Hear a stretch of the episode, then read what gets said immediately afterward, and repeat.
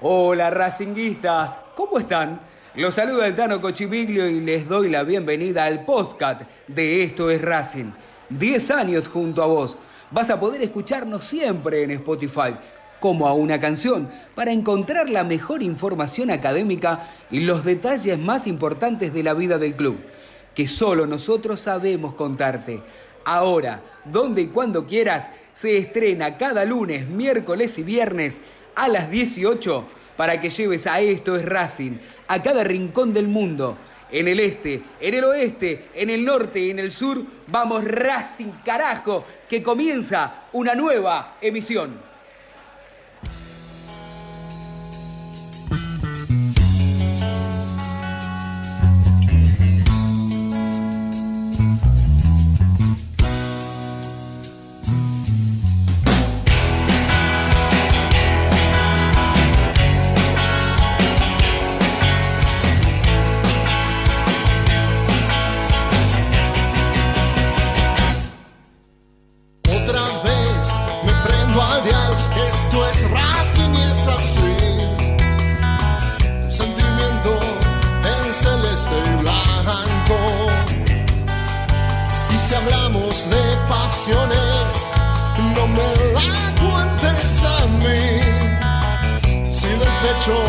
el corazón me arrancó.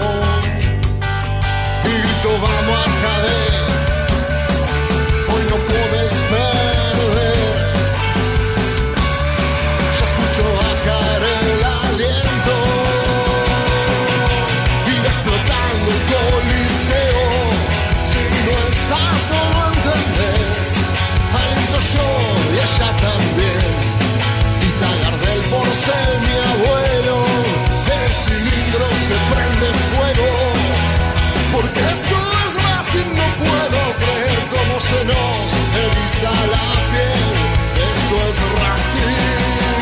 Desde la cuna hasta el cielo. Desde la cuna hasta el cielo. Desde la cuna hasta el cielo. ¡Esto es Racing! ¡Esto es Racing! Gracias por estar en el episodio número 13 de este podcast de Esto es Racing. Este año cumplimos 10 años y como siempre venimos diciendo, estos 10 años son junto a vos, estos 10 años son con la mejor información de la academia, no porque lo digamos nosotros, sino porque vos siempre nos acompañás en todo momento, en toda situación, eh, en cualquier horario, te haces un huequito para escucharnos. Ahora también lo haces a través de Spotify, así que para nosotros es importante que estés del otro lado. ¿Tendremos alguna sorpresa dentro de estos 10 años que cumple el programa? Bueno, no se vayan, ¿eh? Tal vez en los próximos podcasts tendremos alguna información con respecto a esto. Hay varios temas importantes. El primero es la vuelta de los entrenamientos eh, del fútbol argentino de primera división el 10 de agosto, acá, a la vuelta en la esquina. Y después, menos de 40, menos de 40 días, va a jugar la academia y el resto de los equipos del fútbol argentino porque vuelve la competencia internacional, en este caso la Copa Libertadores. Y claro, no solamente nosotros podemos hablar de qué nos parece, si está bien o está mal esta vuelta del fútbol. Para eso vamos a hablar, vamos a charlar, vamos a aprovecharnos de toda su experiencia, de toda su capacidad, para alguien que la tiene mucho más clara que nosotros. Nosotros podemos hablar desde la parte periodística, pero hay una parte que desconocemos ¿eh? y que, ¿quién mejor que el profe Fernando Signorini para, ayudarnos, ¿eh? para entender un poco más esta realidad? a, quien no hace falta mucha más presentación. Ya con el nombre la gente ya lo asocia al fútbol. Fernando, soy el Tano Cochimilio junto a Jerónimo Torres Santoro y el vasco Juan Manuel Gorrochategui. Te damos la bienvenida. Gracias por estar aquí con nosotros. Hola, buenas tardes. ¿Cómo están? Todo en orden, todo en orden. Acá, eh, un poco contento, por un lado, porque los que amamos el fútbol queremos que vuelva. Después, por el otro lado, tenemos muchas preguntas es el momento correcto para que vuelva al fútbol, hay otras prioridades, sirve este protocolo que han manifestado los clubes. En el fútbol argentino se toman decisiones de la noche a la mañana, digamos, mirá cuántas preguntas, ¿no? Y bueno, me parece que vos sos uno de los que nos puede dar un panorama desde otra visión. ¿A vos qué te parece? ¿Está bien esta vuelta del fútbol argentino? Por lo menos de los entrenamientos aquí en Primera División. Sí, es todo, yo creo que es una búsqueda porque todo el mundo creo que tiene más dudas que certezas, inclusive eh, los mismos especialistas a nivel mundial que están tratando la pandemia es como que están buscando y por ahí dicen y se contradicen y se va para adelante y se vuelve para atrás. Yo que a mí me resulta todo bastante extraño porque justamente ahora, en que ayer, por ejemplo, hubo 168 víctimas fatales y 5.000 y no sé cuántos contagios, justo ahora que aparentemente se está subiendo en, esto de, de, la cantidad de contagios, precisamente se habilita el fútbol que antes había, había estado prohibido. Entonces digo, mm.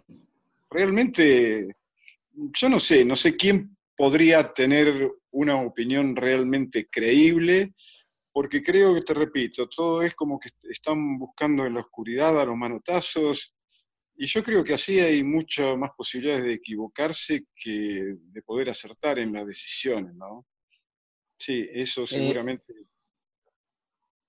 y, puede ser entonces que como no sería nada raro, no solamente del fútbol argentino, sino con respecto a nuestro país, que empecemos con algo y rápidamente nos demos cuenta que no están preparados o que las cosas no se hicieron bien y tengamos que volver una marcha atrás. Hoy, por ejemplo, estoy hablando específicamente de los entrenamientos, pero digo, cuando el presidente, y lejos de hacer política, ¿eh? porque lo que hacemos en este programa es hablar de deportes, pero para tratar de graficar a ver si se entiende, eh, y Digo, cuando el presidente dice depende más de ¿no? lo que hace la sociedad, depende más de uno.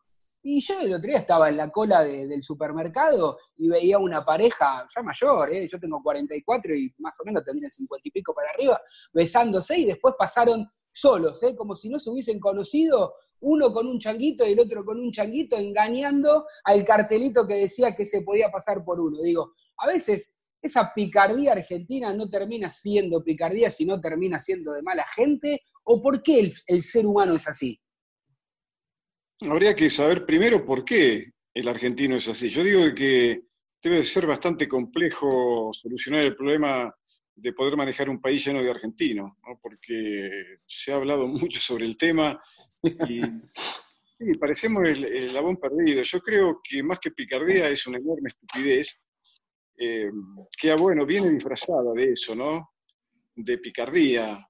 A veces también se confunde la trampa, que es abominable, con la picardía es otra cosa, no tiene absolutamente nada que ver. Yo creo que esto habla de una gran irresponsabilidad, de una gran falta de sensibilidad y de compromiso para con el otro, porque si querés hacer lo que quieras, bueno, entonces no viva en sociedad.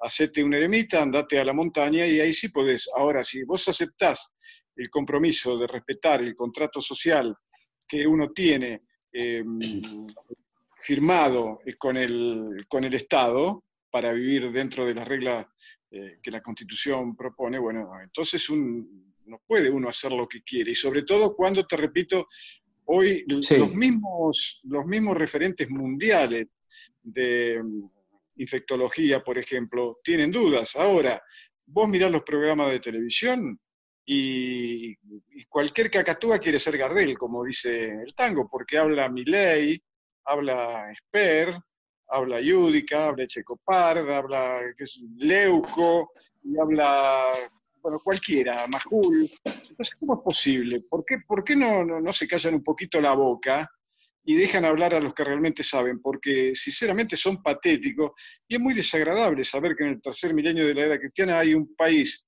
que está en el, en, el sur profundo, a donde hay tantos tipos que con esto de ser comunicadores, en, realidad en, en, cualquier país en serio no podrían pasar ni cerca de un micrófono. Sí, sí, eh, lamentablemente yo cuando dije lo de la picardía es porque para algunos es picardía, estoy que quiero decir que coincido plenamente con vos, de mala, de mala fe, de mala persona, este, hacer lo que, lo que hacemos. Pero bueno, me parece que, es complicado no tratar de buscarle el origen de eso. Lo que sí me estoy preguntando es, digo, en el fútbol argentino, donde todo el mundo trata de sacar una ventaja, digo, ¿quién es el que tratará de sacar una ventaja en esto? Porque eh, me acuerdo que cuando recién comenzaba esto a hablarse de la pandemia aquí en Argentina, eh, recordarás mejor que yo, River a través de sus jugadores y el, Marcelo Gallardo, su director técnico, rápidamente, por nada, porque no había nada concreto todavía en nuestro país, no quisieron jugar. Y lo raro es que ahora quieran volver rápidamente e insistir, ¿no? Digo, como hay mucha política insistiendo para que vuelva sí o sí el fútbol. Y bueno, pero no te olvides que como dice mi querido amigo y excelente entrenador Juan Manuel Lillo, que ahora está como ayudante de Pep Guardiola en el City, el fútbol ha pasado a ser un maravilloso consolador social, ¿no? Es esa zanahoria que, bueno, que nos entretiene mientras el mundo se cae a pedazos, mientras hay víctimas por todos lados. Ah, no, pero el fútbol tiene que volver. ¿Por qué tiene que volver el fútbol? Porque si tiene que volver el fútbol, también tiene que volver eh, la gente que a lo mejor tiene necesidades realmente importantes eh, a trabajar. ¿Y por qué discriminar en el deporte? También tiene que volver el, tenis y también tiene que volver el, rugby, el vóley y, y, todo. Entonces, vamos todo a la calle de una vez por todas y, y, que sea lo que, lo que el destino quiera. Yo creo que para mí, em, no sé, hay una urgencia que no se condice con la gravedad de la situación, por un lado, y con la necesidad que realmente una sociedad madura tendría que tener creo que habría otras prioridades antes y sobre todo, eh, te repito, mm, es muy, muy difícil de entender precisamente que en este momento en que la curva se ha acelerado o aumentado tanto y las víctimas también, ahora se dice que sí cuando antes se decía que no. Realmente, sí, sí. perdón, pero no lo comprendo, ¿no? Eh, eh, está perfecto, está perfecto tu, opinión, es entendible porque a nosotros también nos pasa lo mismo, ya sumo a mis compañeros para que puedan este, hacerte consultas y charlar también, pero antes de ello, eh, te quiero preguntar, como no nos queda otra alternativa, digamos, da la sensación de que ya vuelven, ya está el protocolo, y encima el 17 la Conmebol, porque ahí tenemos otro problema, ¿no, Fernando? En la Conmebol hacen oídos sordo a todo. Chile se quería oponer, la Argentina lo mismo, que habían pedido posponer los partidos, y es como que la Conmebol vive en otra burbuja y dice, bueno, acá alguien se va a tener que hacer cargo si ustedes no se presentan. Digo, esa es otra irresponsabilidad y es una falta de respeto en comparación, por ejemplo, en Uruguay están trabajando, en Venezuela ya están trabajando los equipos, digo, ya llevan un mes o un poco más con respecto a lo del fútbol argentino. Es mucha la diferencia que dan desde lo físico, desde lo físico los equipos de nuestro fútbol. No, desde lo físico no va, no va a ser, no va a estar eh, ahí precisamente la, diferencia. La diferencia va a ser que la mayoría de los equipos, por ejemplo, en Brasil, ya creo que lleva más de 10 partidos jugados, va a ser el ritmo de juego. Aunque en el fútbol después puede pasar cualquier... Yo recuerdo mm. que en el europeo, en el europeo, creo, no, no recuerdo si fue en el 88 o 92, que se jugó en Alemania, a una semana del comienzo, Yugoslavia fue apartada por el problema de los Balcanes y en su lugar fue respetado Dinamarca, que había salido segundo. ¿no? Para esto hacía ya, faltaba una semana para el campeonato y hacía por lo menos dos o tres que todos los equipos que iban a participar estaban entrenando en sus respectivos lugares. Eh, pero además, cuando la Federación Dinamarquesa comenzó a llamar a sus jugadores de urgencia, porque quedaba muy poco tiempo para comenzar, el mejor de ellos, Michael Laudrup, que estaba tomando sol en Ibiza con su familia, dijo, no, yo no voy. Bueno, comenzó el campeonato, ¿y quién fue el campeón? Fue Dinamarca, por eso el fútbol... Dinamarca. Sí, sí, Dinamarca. Fue en el 92 eso. 92, por eso, pero eso no te habilita, porque eso es una excepción, no te habilita a decir, bueno, vamos a hacerlo de cualquier manera, total. No, yo creo que hay, que el, deporte, además en su esencia, exige igualdad de condiciones a la hora de competir. Y creo que en ese sentido, después te repito, después puede pasar cualquier cosa, pero en ese sentido eh, yo preferiría, si tengo que jugar un café, bueno, lo juego para aquel equipo que jugó 15 partidos contra otro que prácticamente no va a jugar ninguno porque volver a los entrenamientos, porque una cosa es entrenar y otra cosa es ensayar. Ahora, ¿por qué? Van a ir a entrenar de a 6 en una cancha que reglamentariamente tiene 105 por 68, más los laterales de césped atrás de los arcos, ¿por qué 6? Yo no, veo por qué no se puede... Claro, porque no, no puede ir por lo menos los 11 o, los 18 que están habitualmente, o los 22. porque, el, el, problema va a ser ensayar, ensayar la partitura, porque es como que cada músico está entrenando en su casa, uno por aquí, el otro por allá, pero el director lo necesita todo y entrenando el juego, la idea de juego que tenga, que de esta manera es imposible. Por eso es todo un mamarracho, pero a mí no me extraña. En una federación que, por ejemplo, eh, produjo eh, un fenómeno en la historia de la matemática mundial, cuando en una votación entre impares votaron todo y salió empate, bueno, entonces puede esperar con Vasco. Fernando, bueno, antes que nada, obviamente un orgullo charlar contigo, sos una referencia no, no solamente del fútbol nacional, sino también del ámbito internacional. Has estado, obviamente, entrenando a Diego Armando Maradona en su momento, también lo tuviste a Lionel Messi alguna vez en la selección argentina, allá por el Mundial de 2010 en Sudáfrica. Ahora, siendo esta referencia que marco, eh, me parece muy interesante consultarte se habla de grupo de riesgo, viste que son palabras que se ponen de moda. Yo lo pensaba futbolísticamente, tal vez Racing tiene un grupo de riesgo en Citanich, 36 años, Lisandro López, 37, Chelo Díaz, 33 y Leonardo Sigali también 33. Digo grupo de riesgo en cuanto a la posibilidad de lesiones. Quiero preguntarte, Fernando, directamente, si hay más chance de que este grupo o esta, franja etaria pueda sufrir lesiones respecto de otros compañeros que son más jóvenes. ¿Hay más riesgo? luego de este parate? mira, Vasco, si, ellos están sanos eh, y el entrenamiento es racional, porque aquí es otra cuestión, ¿no? Si el cuerpo técnico se va a dejar llevar por las urgencias y por la angustia de que, ay, vamos a tener poco tiempo, y eso va a ser muy perjudicial.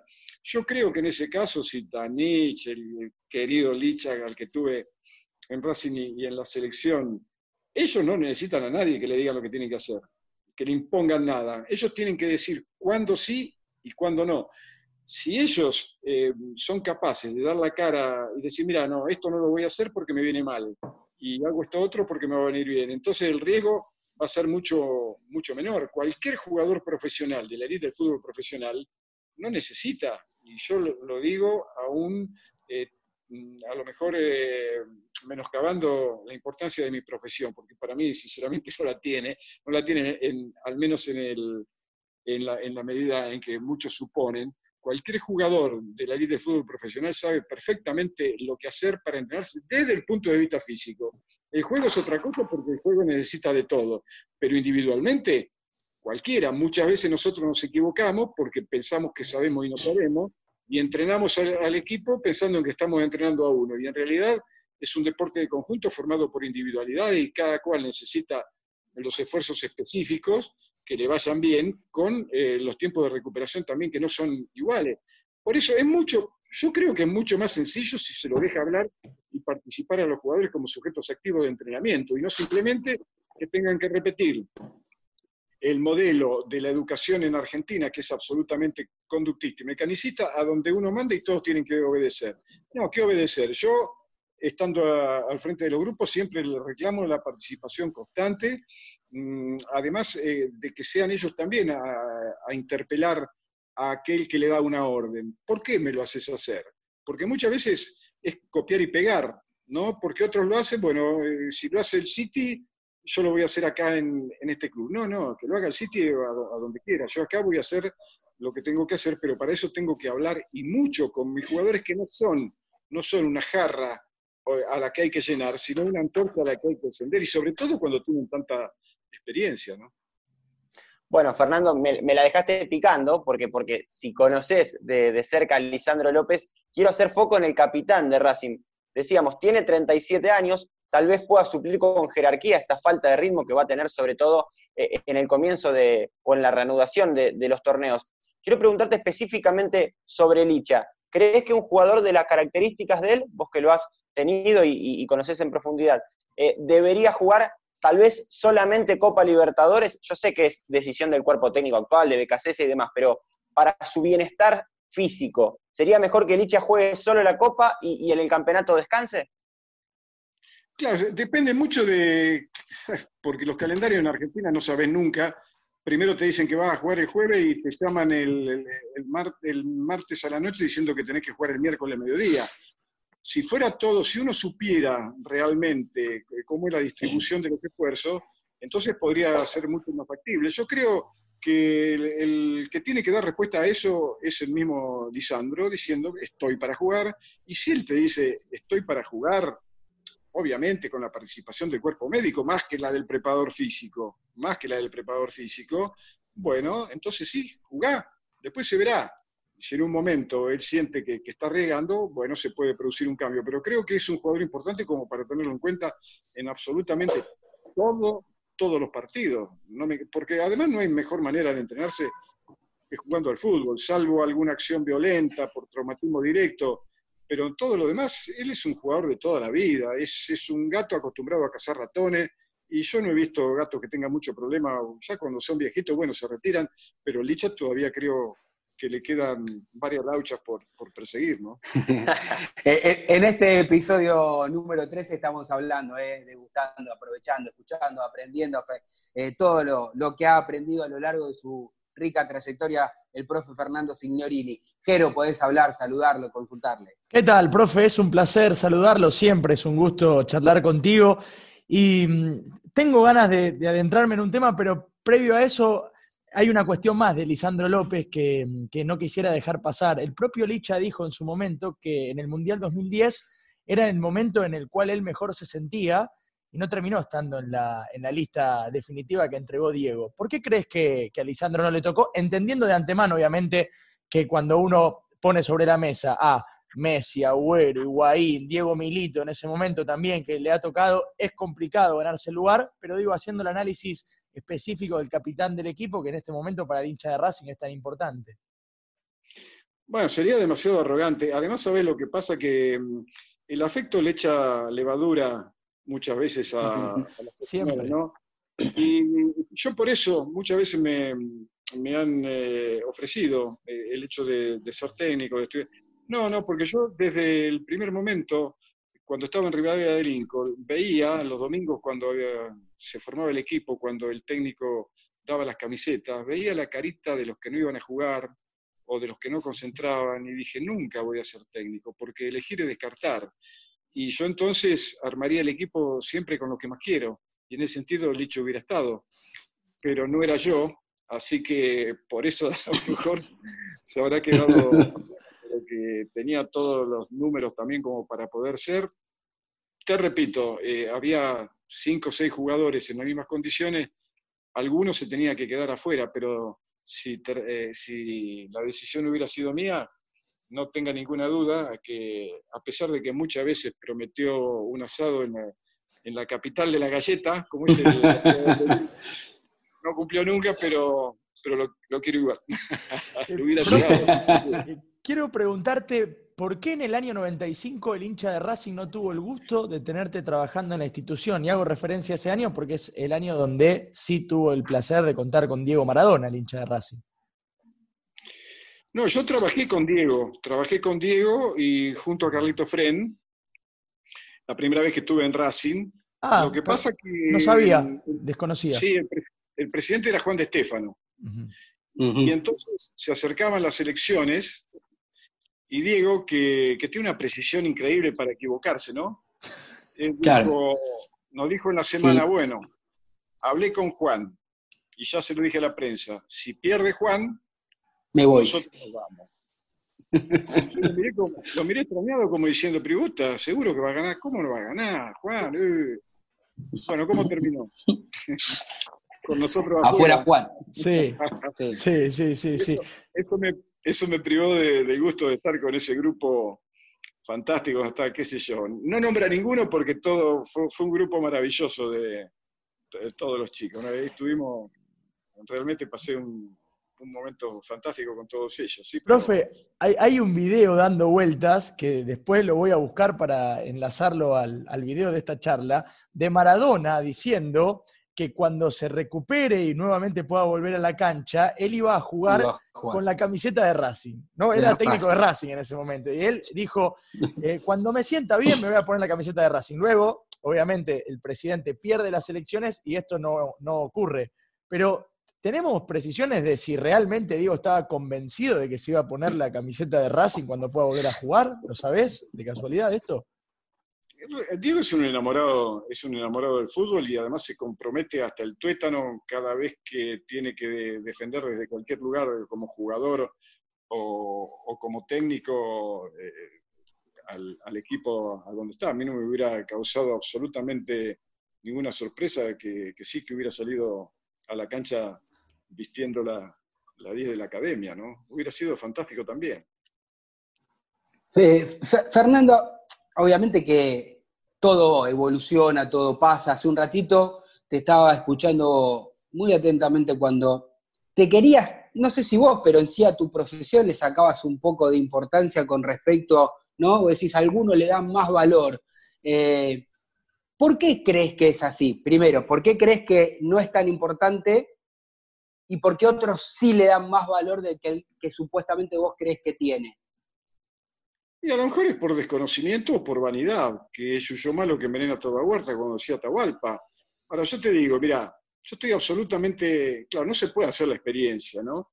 Pero digo que si cualquier otro hubiera estado, cualquier otro colega hubiera estado en mi lugar durante toda la carrera que hice con Diego, Diego hubiera alcanzado exactamente los mismos resultados, no me cabe ninguna duda.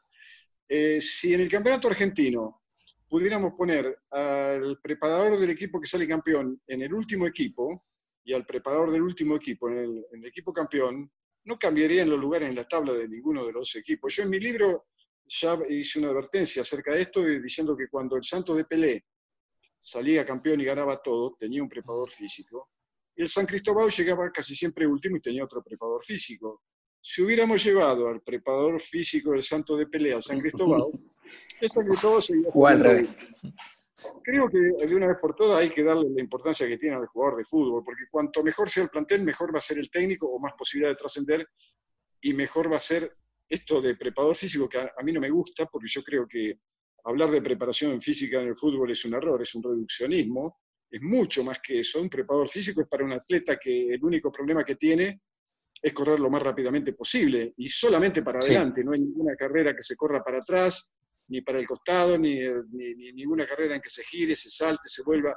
Y el fútbol es completamente diferente, es muchísimo más complejo porque además, desde el punto de vista emocional, por esto del sentido de pertenencia, el fútbol es, una pasión que muchas veces se desata también en, cuestiones de, violencia. En cambio, el, el, atletismo es completamente distinto. Si Usain Bolt pasa quinto en los 60 metros, por más que alguno que haya jugado a, que él ganaba lo quiera insultar, cuando abre la boca ya terminó la carrera. Y un jugador de fútbol puede ser, el dios a los cuatro minutos porque hizo un gol en un clásico, pero a los 15 minutos ya lo empiezan a mirar rojo porque hizo un penal innecesario y a los 30 hizo un gol en contra, entonces ya ahí lo, lo critica la esposa, es completamente, no tiene nada que ver. Pero bueno, se sigue usando esto de preparador físico porque se impuso hace muchísimos años para el atletismo, que fue el primer deporte o las primeras disciplinas que, en, la cual se investigaron métodos para favorecer el rendimiento de los atletas y después se copió y se pegó y se impuso Yo no soy preparador físico, yo soy un preparador de jugadores de fútbol, simplemente eso.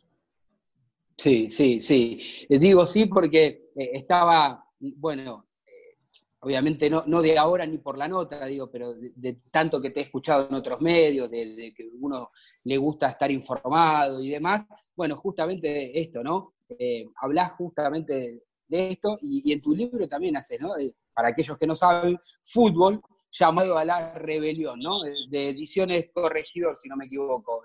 digo, ahí hablas un poco de, todo esto y digo, tus colegas, ¿cómo te ven en el medio por tu mirada tan particular? Porque recién hablamos de, ¿no? De un poco también el ego que tienen cada uno de ellos, decir, no, el equipo funciona mejor gracias a mí. Te miran medio de reojo, digo tus colegas, porque el resto de la prensa y los, eh, el resto para nosotros es una palabra mucho más que autorizada. No, mira, no sé, siempre que, al menos con los que, y son muchos, eh, con los que tengo relación, interactúo, charlamos con absoluta libertad y yo digo lo mío. En realidad, eh, yo soy como soy y soy aquello que quise ser, que ser sin haber querido no tiene razón de ser, escribió un día. Entonces a mí no me importa lo que digan los demás, porque yo le preguntaría, bueno, pero ¿ustedes de dónde aprendieron? ¿De quién aprendieron? Entonces yo tengo un currículum que dice que entre otros he tomado varios cafés con Enrico Marcibori, con Alfredo Di Stefano, he trabajado con un tal Diego Maradona que jugaba bastante bien, he pasado eh, por cuatro mundiales. Has estado con Menotti. Los dos técnicos campeones del mundo y sobre todo eh, he aprendido de ellos y he aprendido sobre todo a dudar hasta de mis certezas, porque la duda es el motor de la evolución y la certeza es su límite. Ahora, que a mí me quieran dar una importancia que yo, que yo sé que no tengo, es un problema de los demás, no es un problema mío. Yo sé perfectamente a dónde estoy parado y cuál es mi importancia dentro de un equipo de fútbol, que no es precisamente la que la mayoría de, de la gente imagina, es otra y, creo que mucho más interesante. Es que es la levadura de la que hablábamos antes, profe, porque son los videos tuyos gritándole a Diego, dale que acá te van a insultar, que acá no te quieren porque estás jugando para los del sur y los del sur son despreciados porque los del sur eh, están desterrados. Yo recuerdo esas frases tuyas que no sé si, si vos las tenés tan vívidas como los que somos fanáticos, porque los que acompañamos todas esas eh, imágenes, quizás lo vivimos de otra manera porque estamos de afuera, pero es que ese, son esas imágenes que a uno se le vienen a la cabeza, entonces es imposible, después de lo que Diego eh, hacía en el campo de juego, no trasladarte un poco por esto que se llama efecto halo, que existe, ¿no? que se le traslada a la, otra persona también. Y bueno, pero por eso, pero no tenía que ver con lo físico, sino con lo emocional. Por eso hace mucho tiempo eh, un día se me ocurrió decir que un gramo de tejido cerebral pesa más que los 76 kilos de músculo que pesaba Diego. Yo sé que cuando esto quiere, esto puede, ¿no? Porque de otra manera no se explica cómo, por ejemplo, Filipides, cuando terminó la batalla de maratón, eh, fue capaz de correr sin haberse entrenado antes 42 kilómetros, 195 metros desde la batalla de Maratón Atenas para avisarle a su familia, a sus amigos, del resultado de la batalla. No, ¿qué fue lo que lo movió? ¿El estado físico? ¿La neurociencia? ¿Los drones? ¿Los GPS? No. la emoción. Entonces yo sé que es la emoción la que domina cada uno de nuestros actos. Después hay algunos que la pueden dominar, racionalizar o manejar de otra manera y algunos que no. Pero en definitiva es eso, el que se crea que la preparación de un jugador de fútbol es importante de lo físico, bueno, te cuento dos o tres cositas. Mourinho en su libro ¿Por qué tantas victorias? dice, no tendría trabajo para darle a un preparador físico convencional, porque el problema del fútbol no es correr más, sino saber correr. Si uno o si el jugador no está adaptado a la forma de juego del equipo, por más que corran, no va a lograr nada. Un tal Menotti, que algo de esto creo que mm. sabe también, dicen, eh, cuanto más sabe el director técnico, menos trabaja el, el preparador físico.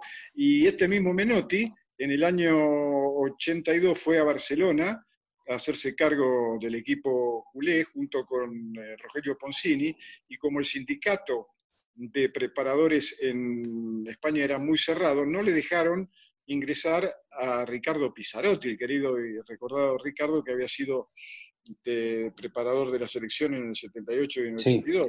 Entonces, ante la inexistencia de mm, preparadores específicos, porque le ofrecieron el de natación, obviamente lo rechazó porque no, no, van a nadar, van a jugar al fútbol.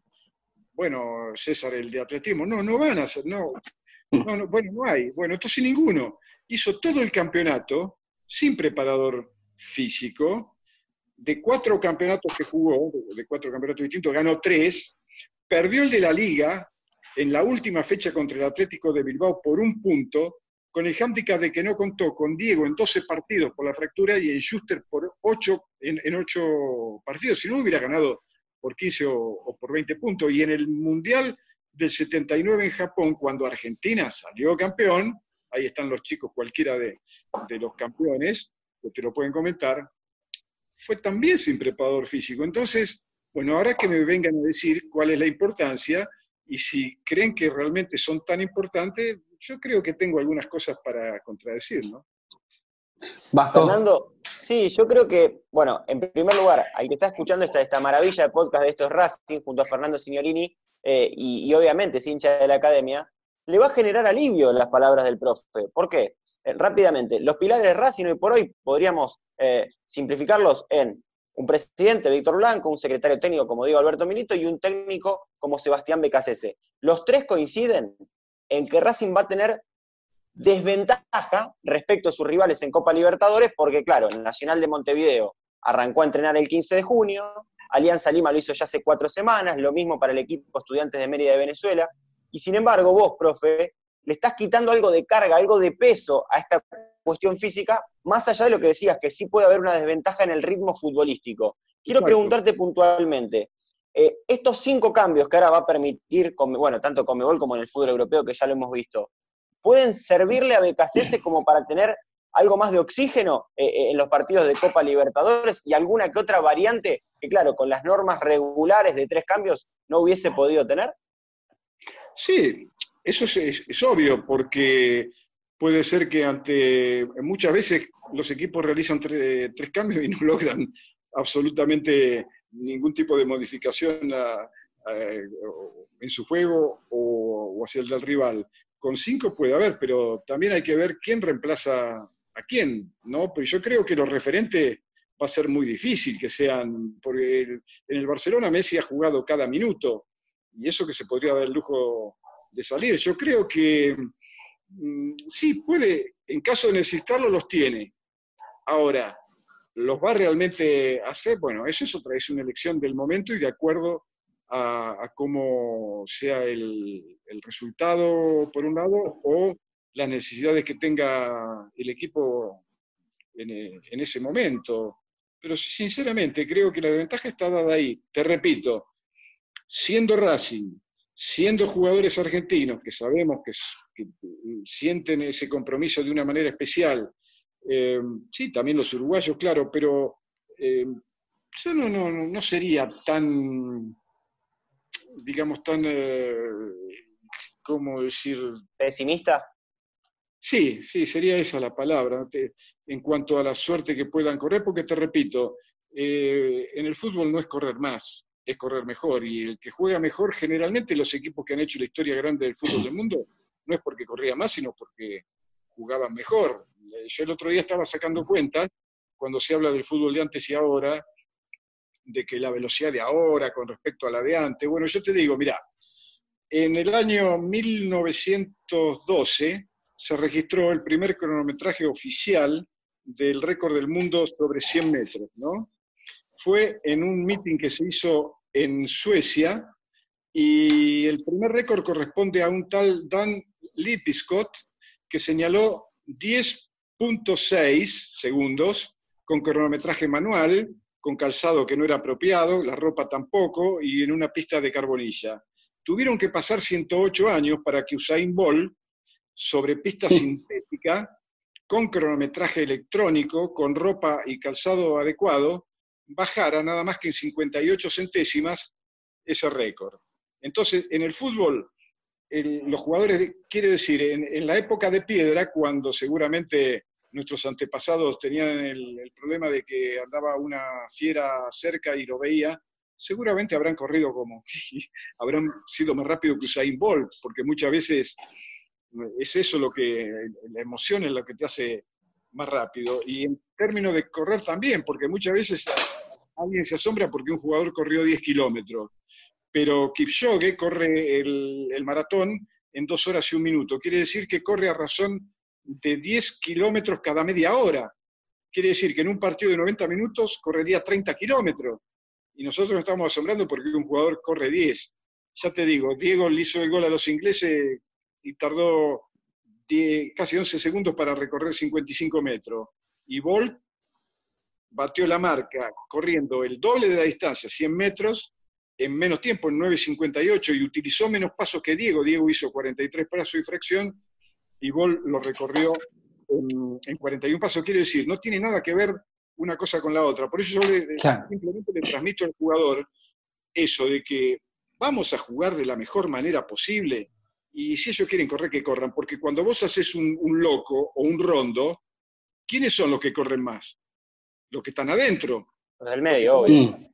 Bueno, entonces eso es lo que yo propongo, inclusive a los jugadores de la selección en, en los mundiales, yo les decía muchas veces, los cargaba, vamos a jugar un loco, vamos a tratar de jugar de afuera, ¿eh? que adentro no, es, no es correr más, es correr mejor, y los equipos que mejor juegan son los que menos corren.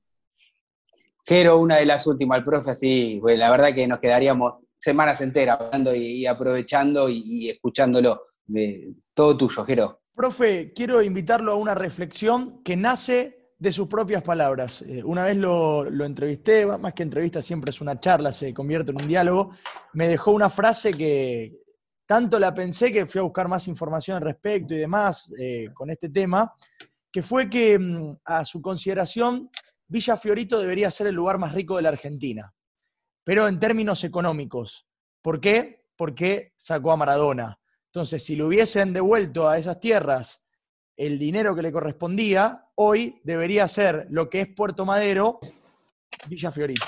Entonces, en sintonía con esto, llevándolo a esta propia reflexión que me dejó y que le tengo que enviar regalías porque utilicé esta frase un montón de veces luego, em, quiero preguntarle si Racing quizás es un exponente de cómo se puede aprovechar la, la jerarquía de los jugadores, la capacidad técnica de jugadores, para hacer un perverso negocio, como se llama habitualmente, por lo que le pasó al club durante tantos años. Me sabe comprender en lo que, en lo que quiero marcar, ¿no es cierto?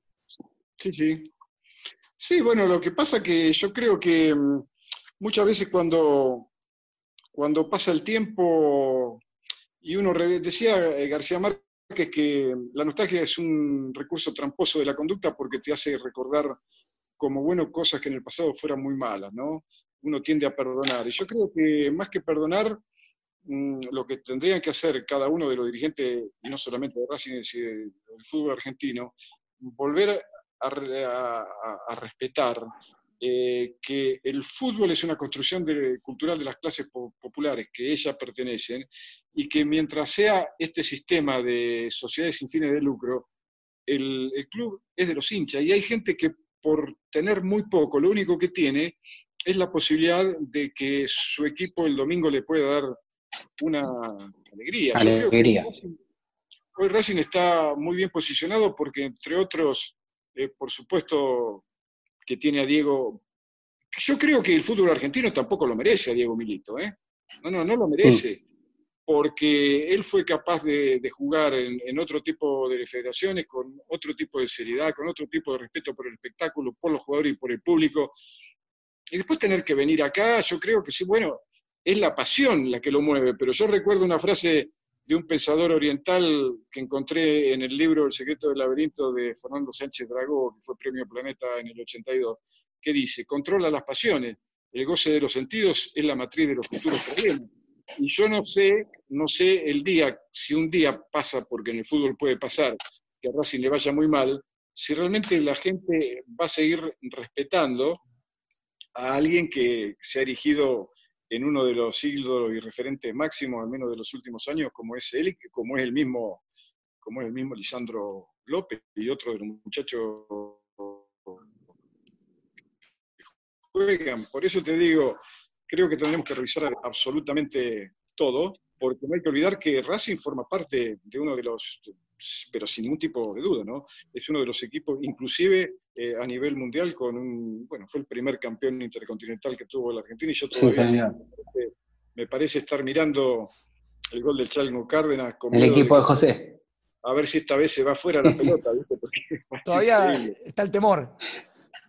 profe, usted recién... No, te quería decir. complete, complete. Personalmente fue el primer equipo del que yo conocí un dirigente. Y fue, mirá, habría que buscar en los anales, pero debe haber sido por los años último, últimos años de la década de 50, principios del 60, porque mi padre tenía una empresa y, a veces iban allá y era muy amigo, eh, un señor que era chamizo, que en algún momento fue, fue presidente de Racing y después en Italia yo tuve la posibilidad de conocer mucho a Carlos Dáquila, que había sido uno de los primeros basquetbolistas argentinos eh, que fueron exportados y que también eh, el padre había sido presidente de la academia. Mirá si tengo eh, razones. Tiene memoria también. Efectivamente ligada. Sí. yo le quiero hacer dos cortitas. Una, sumarme a que ya que lo nombró a Diego Milito, a veces nosotros los, periodistas y los que cubrimos habitualmente un equipo, en este caso a nosotros nos toca hacer eh, en el día, estar en el día a día en el Racing Club de Avellaneda, digo, le criticamos a Milito que no habla tanto, ¿no? Eh, o que nos gustaría que hable un poco más. No para que hable con los periodistas porque los periodistas queremos, sino porque a veces el hincha quiere escuchar la voz de alguien tan influyente como dijo usted en los últimos años, para mí el máximo ídolo de la institución. Digo, un, poco entiendo cuando dice que el fútbol argentino no lo merece a Milito. ¿Será que él habla menos, está más organizado, digamos, como que se acostumbró mucho, ¿no? Viviendo en Italia, allí en el Inter, eh, ¿no? Digo, eh, ha mamado mucho eso, entonces por ahí le da más importancia a cosas que tienen más valor que a la que uno cree que por ahí para él no es tan importante hablar y decir una declaración para que la gente se quede contento, sino después los hechos lo pueden reafirmar, por ejemplo, Racing con, con la selección de los técnicos, Racing campeón, digo, eh, ¿más o menos piensa algo similar a esto? Sí, no me cabe ninguna duda. Él sabe perfectamente cuál es el valor de la palabra eh, y sabe privilegiar los silencios y que cuando las palabras no son más importantes que ellos, es lo que hay que privilegiar, el no decir nada, por más que te digo, la, gente quiera que diga, no, yo creo que es un pibe maravilloso, bueno, ahí como, como el hermano yo también tuve el privilegio de, estar con Gaby en, la vereda de enfrente, pero sí, es, un, es un dirigente en serio. Generalmente la gente en serio no habla para quedar bien con los demás. No, aunque quede mal, va a ser lo que ellos quieren. Y me parece que es la mejor, porque también hay que ponerse en el lugar del otro. Y yo te pregunto, si vos fueras dirigente de Racing en ese papel, que es también tan sensible, porque cualquier cosa que digas también, hay muchos colegas de ustedes que son realmente miserables, irrespetuosos, vulgares y frívolos, y sabemos de quiénes se tratan, son los que Ahí se cortó esa parte. la mayoría de los programas que más. Claro, porque forma parte del mismo, de la, del mismo deterioro cultural, ¿no? Que también ha avasallado el fútbol, porque así como los principales programas del rating de la televisión argentina avergonzarían a cualquier país en serio o avergüenzan a la gente en serio de Argentina, porque Mirta Legrand, Susana Jiménez, los programas de, Chimento y la mayoría de los programas políticos también, a donde hoy el periodista se ha transformado en operador. Entonces yo creo que hay que ponerse en el lugar del otro y yo creo que si vos estuvieras del lado de, eh, de Diego, creo que inclusive... Haría algo más o menos igual hablarías menos, porque te darías cuenta de la trascendencia de tu palabra. Y, todo lo que uno dice no puede ser siempre importante. Me parece que, que tiene un equilibrio emocional que hay que destacar y en ese... Gracias amigos por estar junto a nosotros desde hace 10 años. Nos volvemos a encontrar en la próxima emisión. Abrazo académico, abrazo racinguista, abrazo de gol.